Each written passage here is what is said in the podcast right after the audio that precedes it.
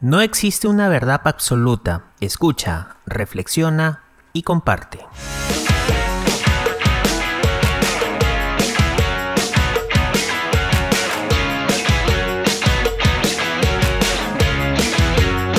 Opina Estás escuchando el episodio 14 de Opina P. En esta oportunidad hablaremos sobre cómo fomentar el surgimiento o fortalecimiento del talento de los docentes universitarios. Todo esto para seleccionar a los profesionales idóneos para los cursos o talleres correctos.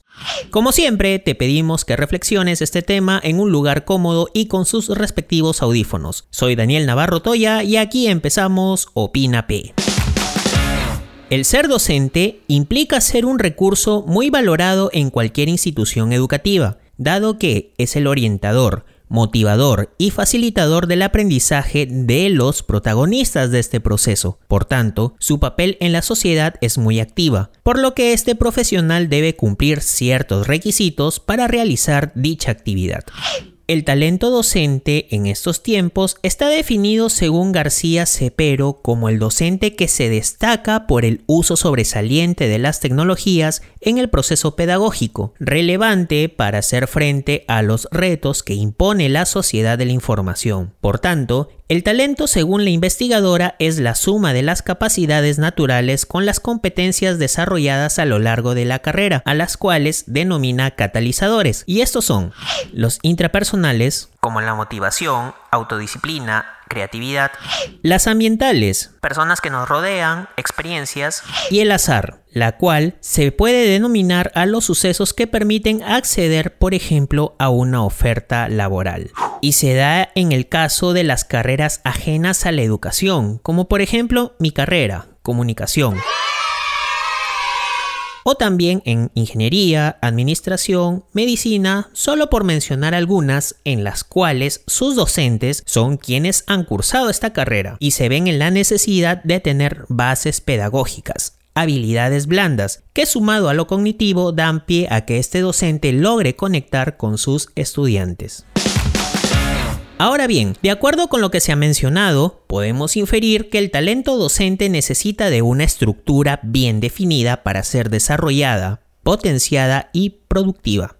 Esta estructura está conformada por la captación, capacitación, evaluación y retención de este talento. ¿Por qué todo esto? Las instituciones, en su constante mejora de la calidad, debe detectar sus perfiles como el personal, pedagógico y disciplinar para ubicarlo en el curso correcto. Asimismo, las fortalezas y más aún las oportunidades de mejora en cuanto a la dimensión pedagógica porque como bien lo dije, la mayoría de los docentes de carreras universitarias son los mismos egresados, quienes han optado por capacitarse y cubrir esa necesidad.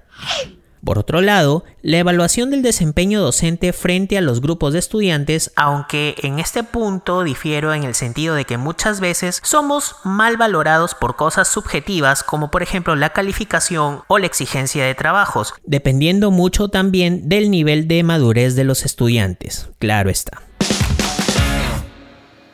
Con respecto a la retención del talento docente mediante la constante capacitación, el acompañamiento a través de los programas de mentoría para evitar que el docente presente cuadros estresantes y no llegar al famoso y temido síndrome de burnout, así también cuando finalice el semestre o año realizar un reconocimiento público a los docentes que según su evaluación haya obtenido un puntaje satisfactorio, otorgando en algunos casos beneficios de corte económico o académico.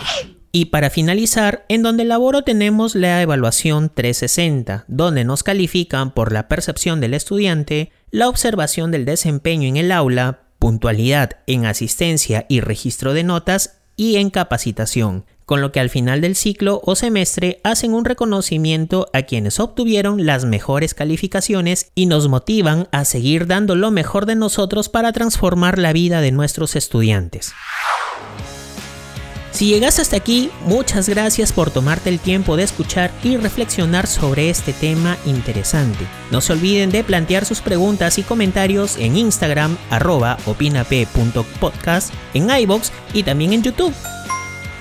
Y no te olvides escucharnos en las plataformas de tu preferencia, Apple Podcast, Google Podcast, podcast.com, en nuestro canal de YouTube y como siempre en Spotify. Hasta el siguiente episodio.